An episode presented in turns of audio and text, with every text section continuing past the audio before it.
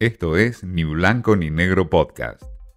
Mensaje directo a entrevistas, un espacio para dialogar con Martín Di Natale.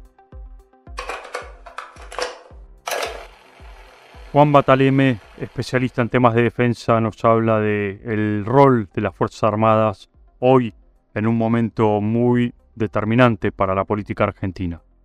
Juan, eh, hablando del día a día y de lo que está ocurriendo en estos días a partir de, bueno, de las amenazas del narcotráfico en Rosario a la familia de Messi, eh, una idea que surge desde la oposición, de algún sector de la oposición, es que las Fuerzas Armadas se involucren en la lucha contra el narcotráfico. ¿Crees que la Argentina está preparada para esto o las Fuerzas Armadas de la Argentina están preparadas para esto? No, no están preparadas para esto, no es la función principal y estaríamos dando un, agujero fundamental tremendo que tenemos con un parche que ni siquiera permitiría tapar el agujero, ¿no?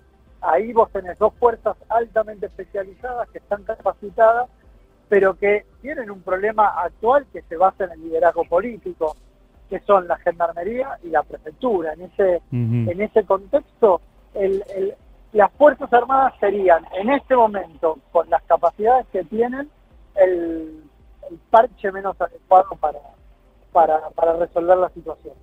Cuando vos decís que no están preparados, ¿por qué no están preparadas las Fuerzas Armadas en este Porque caso? Porque vos tenés que modificar la doctrina, tenés que enseñarles a empezar a moverse en un ámbito que tiene que ver con eh, fuerzas de seguridad, con volver a operar en un entorno civil pero no en un contexto de combate urbano, sino básicamente en un contexto de, eh, de, criminalidad organizada. Eh, por otro lado, vos en este momento tenés una situación general de que antes de enfrentarte a un enemigo lo tenés que conocer, y si vos no conoces al enemigo, o sea, y por conocerlo se llama inteligencia, y por ley las tareas de inteligencia en materia de narcotráfico, las Fuerzas Armadas están entonces, supongamos que vos tenés la, tomás la decisión política de enfrentar al narcotráfico utilizando las Fuerzas Armadas. Desde que tomaste la decisión hasta que los capacitaste, les diste el equipamiento adecuado y sobre todo construiste inteligencia, esto es, conoces al enemigo, te lleva no un mes, dos meses, tres meses. Es una tarea que te puede llegar a llevar años, uno, dos, tres años, en función de que cumplan el rol de, que, de lo que la política les va a pedir. ¿Por qué te digo esto? Porque a, la larga las fuerzas son las que van a tener que rendir cuentas frente al Congreso, frente a la sociedad, del éxito del fracaso. Y como vos bien sabés, el político lo primero que va a hacer es tratar de echarle la culpa a una organización que no estaba, que no estaba preparada para ello. Por lo tanto, el debate hoy de utilizar a las Fuerzas Armadas en lucha contra el narcotráfico es no solamente inconducente, sino que además diría que es una bomba de humo, no, aporta nada. Ahora, eh, eh, Juan, eh, también la historia de las Fuerzas Armadas vinculadas con la dictadura, esto tampoco ayudan a un posicionamiento para esta eventual lucha contra el narcotráfico. mira, vamos a, te, doy un argumento positivo, por la positiva. Que hoy el poder político considere que las Fuerzas Armadas podrían, tener un rol en el combate contra el narcotráfico, significa que hoy en su idea colectiva y en el argumento mismo de la sociedad, la, la, guerra sucia propiamente dicho, la lucha contra la subversión, ponerlo en los términos que quieran, eh, pesa menos. ¿sí?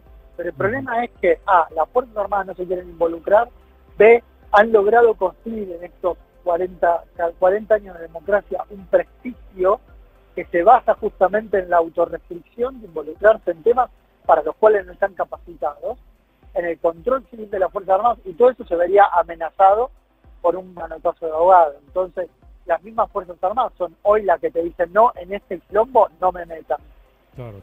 Una última, Juan, ¿cómo están hoy eh, percibiendo las Fuerzas Armadas eh, la decisión del gobierno de jerarquizarlas en términos salariales y, bueno, y en términos de equipamiento, una reestructuración de equipamiento muy, muy floja, ¿no? Pero, ¿cómo lo están percibiendo eso hoy?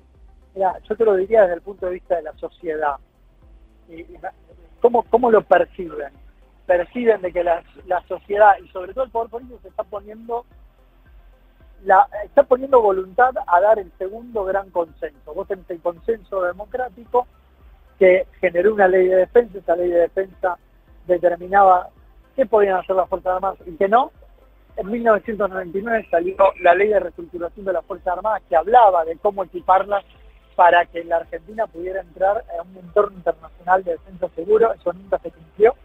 Y ahora, sin que se genere ruido en la sociedad, podemos decirle, mira, estos son profesionales que tienen una jerarquía, que son funcionarios públicos que se merecen vivir bien en el, contexto general de la sociedad porque cumplen un rol social y sobre todo hay un consenso en que hay que equiparlas para que puedan ya no entrar al siglo XXI, sino cumplir con el rol y con la misión que, se, que tienen por constitución en el siglo XXI, que es la protección del Atlántico Sur, la protección del espacio aéreo, la, la protección general de todo el país. Y en ese sentido, fíjate que hoy se habla de jerarquización de los sueldos y de la recuperación de cierta capacidad de la Fuerza Armada y la sociedad acompaña. Y eso es muy positivo. No hay eh, un reequipamiento acorde a los tiempos que corren, ¿no?